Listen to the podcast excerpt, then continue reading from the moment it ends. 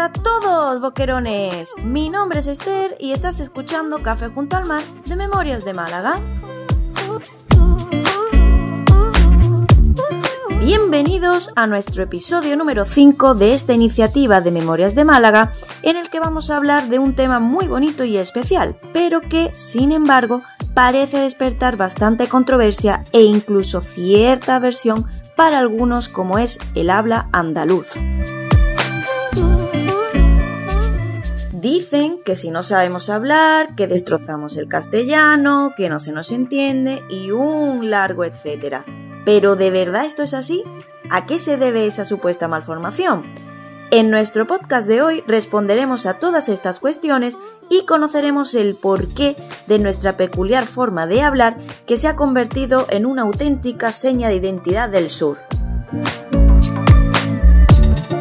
Quédate y desmantelemos todos estos prejuicios sobre nuestra tierra como mejor podemos hacer, a través de la cultura. 3, 2, 1 ¡Empezamos!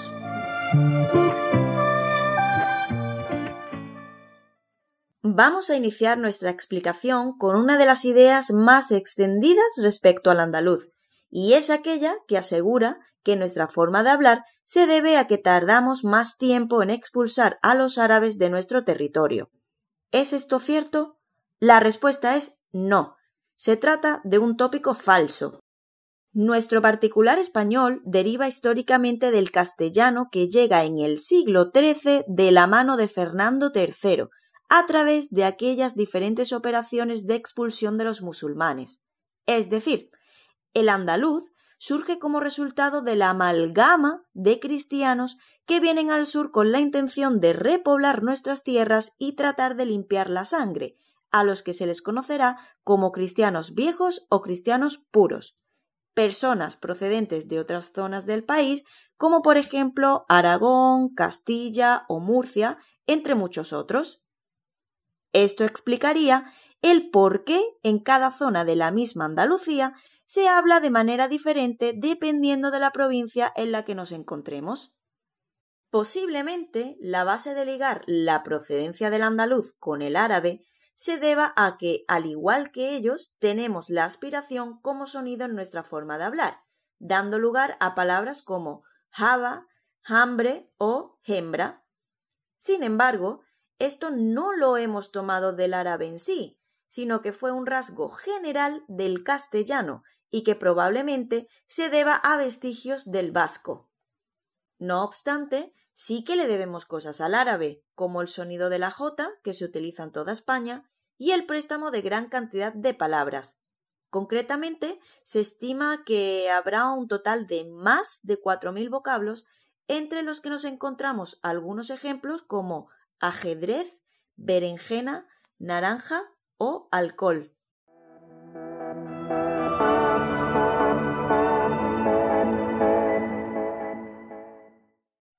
Para finales del siglo XV, el conjunto de sonidos compartidos por todos los hablantes de castellano evolucionan y nacen así dos variedades de español, el castellano norteño, hablado como su nombre indica por los del norte, y el del sur, que es el que hablamos los andaluces, originado fundamentalmente en el reino de Sevilla, en época del comercio de Indias.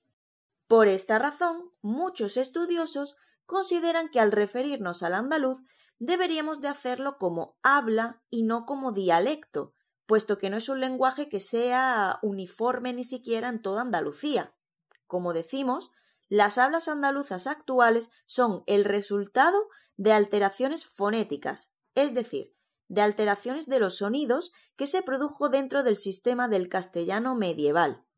El andaluz no tiene unas terminaciones propias para sus palabras que sirvan para formar nombres, adjetivos, verbos, etc. Tampoco tenemos unas estructuras lingüísticas propias, es decir, no tenemos un orden concreto para las palabras dentro de lo que son las frases y que sea distinto al del castellano estándar. Ni tenemos tampoco un vocabulario básico propio que sea necesario de conocer de antemano para hacernos entender. En conclusión, no tenemos una comunicación propia y específica que impida nuestra comunicación con los naturales de otras provincias de España o de Hispanoamérica y que tengan el español como lengua materna. De hecho, cuando escribimos, aplicamos las reglas del castellano estándar y todos nos entienden. Es por todo esto por lo que decíamos que tenemos un habla y no un dialecto o lenguaje, ya que vendría a ser una manera de hablar del castellano estándar que no es ni mejor ni peor que otras formas derivadas de la lengua española. ¿Y de dónde viene esa manera tan peculiar que tenemos de hablar en la que nos comemos parte de las palabras? Pues basándonos en palabras precisamente de reputados lingüistas como José María Pérez Orozco, la explicación es bastante sencilla. Esto se debe al clima. Si por algo nos caracterizamos en el sur es por el buen tiempo y la gran cantidad de horas de sol que tenemos, lo cual invita a que la población pase más tiempo en la calle, esto, a su vez, hace que la gente pase más tiempo socializando y, por tanto, pase más tiempo hablando. De esta manera, al hacer un mayor uso de la lengua, el habla ha ido avanzando y se ha ido haciendo mucho más económico. Y cuando decimos económico, nos estamos refiriendo a que acortamos las palabras y terminamos por decir más en menos tiempo. Tanto es así que se dice que es una variante del castellano más evolucionada y que esto se debe precisamente a que se encuentra más lejos del latín y por tanto es más eficaz al ahorrarnos tiempo a la hora de hablar. Así pues, en una hora de charla, un andaluz daría mucha más información que cualquier otro que hablase en castellano estándar. Por ejemplo, no es lo mismo decir no pasó nada de nada a decir no ha pasado nada de nada, frase que conlleva mucho más tiempo a la hora de mencionarla.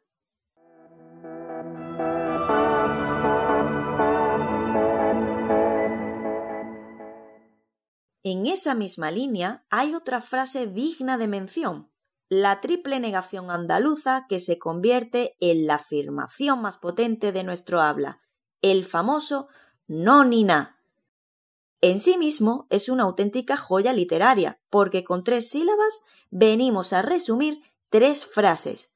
Por ejemplo, no voy a dejar de ir a la Semana Santa, ni aunque llueva, truene o haga viento, nada me va a impedir que vaya. No, ni, na. Las tres oraciones vendrían a estar resumidas en esas tres sílabas, pero rizamos más el rizo, porque además las tres empiezan por la misma letra, la N, que en literatura se conocería como anáfora. Y además vendríamos a tener una O, no, que es una vocal cerrada, una I, ni, que es una vocal más abierta, y una A, na, que es la vocal más abierta del andaluz. Como podéis ver, tenemos un auténtico tesoro lingüístico, el problema es que durante siglos el andaluz se ha convertido en el hazmerreír de los demás castellanoparlantes.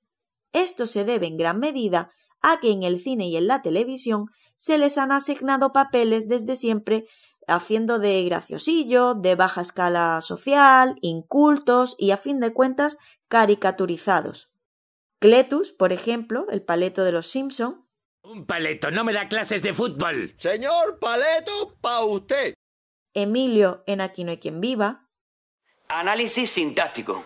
Vamos con la primera frase. Aunque salgamos del cine con tiempo, no llegaremos al restaurante si tu hermano no se da prisa. Esta para casa. Siguiente frase. El profesor dio el libro al alumno en el recreo. Esta sí. El profesor sería sujeto y todo el resto predicado. El libro objeto directo y al alumno en el recreo complemento circunstancial del lugar. Ya está. No creo yo que haya que hacer un lince para hacer esto. ¿Al alumno no sería complemento indirecto? ¿A quién le dio el libro? Al alumno. Qué hijo de puta. Tú, fuera de la clase. El gato Jinx de Pixie y Dixie. Yo soy un gato gitano más graciosito que nadie. Joder, no baile, hombre, espérate. Hello. Habla Ginge, el mejor cazador de ratones del mundo. ¿Qué dice usted? ¿Que me dieron el premio Laurel de Literatura? Y eso que no sé escribir. ¿Y qué otra cosa hay de nuevo? O el cuervo vagabundo de Dumbo. ¡Silencio, caballero! El ratón cirquero nos va a echar un discurso. Estos son algunos de los ejemplos que os podemos mostrar.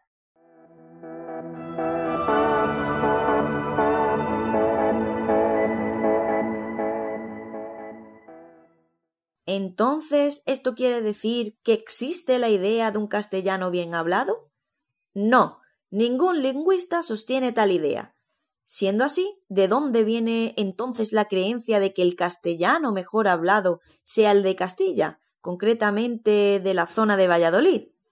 La responsable de este pensamiento tan extendido fue la francesa Madame d'Aulnoy, quien en el siglo XVII realizó un viaje por España y en su libro Relación del viaje de España dejó recogido este juicio sobre el castellano bien hablado de Castilla.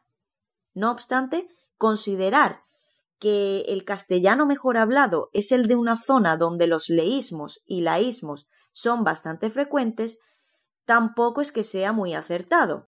¿Qué entendemos por leísmo y laísmo? Pues, por ejemplo, leísmo, cuando decimos a mis hijos les quiero mucho en lugar de los quiero mucho. Y por laísmo, la dije en lugar de le dije. A pesar de todo, es el castellano de Castilla el que se enseña en las escuelas porque es la variedad que se ha prestigiado hasta convertirse en el estándar. Todo esto está ligado también a las selecciones en el pasado de los lugares centrales del reino. Por lo tanto, si en su momento se hubiese elegido, por ejemplo, Sevilla como capital de España, seguramente nuestra manera de hablar sería la correcta y las demás variantes del norte las mal vistas. Todo esto ha dado lugar a crearnos cierto complejo de inferioridad, hasta el punto de creernos nosotros mismos que hablamos mal. De hecho, esto nos ha llevado a ocultar nuestro propio acento, algo que incluso se puede ver en los medios de comunicación autonómicos cuando tendrían que ser los primeros en dar apoyo y difusión a nuestra forma de hablar. Por otro lado, si el español es de las lenguas más habladas del mundo, se debe a la colonización de América. En su gran mayoría, las mujeres que fueron a colonizar el nuevo continente eran andaluzas y extremeñas, y fueron ellas las encargadas de enseñar su lengua a los hispanoamericanos, de ahí que se le llame lengua materna. Si bien la empresa americana estaba planificada desde Castilla, era Andalucía quien la gestionaba con la colaboración de Canarias, donde hacían paradas los barcos. Por eso, el seseo, que es tan nuestro, se extiende por todo el territorio americano y los latinos lo llevan tan intrínseco en su manera de hablar. Por último, queremos hacer mención de un dato cuanto menos curioso al hilo de todo lo que estamos contando. Y es que, compañeros, el primero en componer una gramática castellana fue un andaluz, Antonio de Nebrija, sevillano y humanista.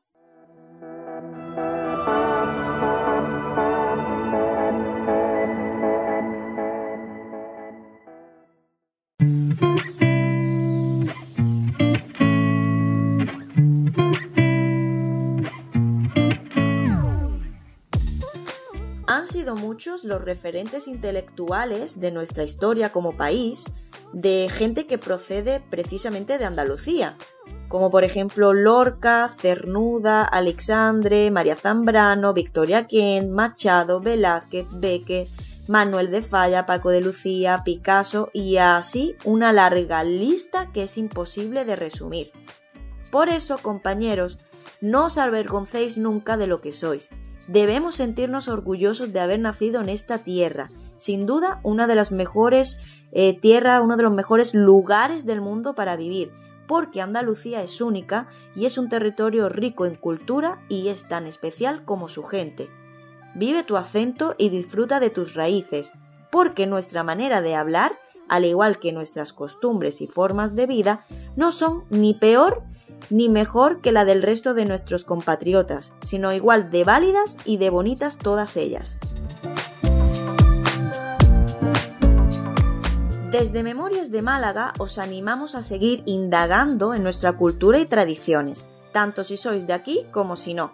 De hecho, os animamos especialmente si sois residentes locales a venir con nosotros de visita, puesto que ahora es el momento para ser turista en tu propia ciudad. Con cada uno de nuestros tours os daremos a conocer las caras todavía desconocidas de Málaga que están esperando a que se las descubra. La época de la Málaga musulmana, con su imponente Medina malagueña, la etapa de la Málaga cristiana, de la que tenemos vestigios más que evidentes, o el periodo oscuro de la propia Inquisición española. Estos son algunos de los momentos que podréis revivir con nosotros. Seguimos todas las medidas sanitarias establecidas. Trabajamos en grupos pequeños y todos nuestros guías son oficiales y, muy importante, malagueños. No lo penséis más y echadle un vistazo a nuestra página web www.memoriasdemálaga.com. Además de las visitas comentadas, en ella encontraréis muchos más recorridos interesantes a pie, todos ellos muy económicos, originales y completamente diferentes al resto. Aprovechamos también para dejaros nuestro Instagram, Memorias de Málaga, mismo nombre, donde solemos hacer juegos interactivos a través de las stories para seguir aprendiendo un poquito más.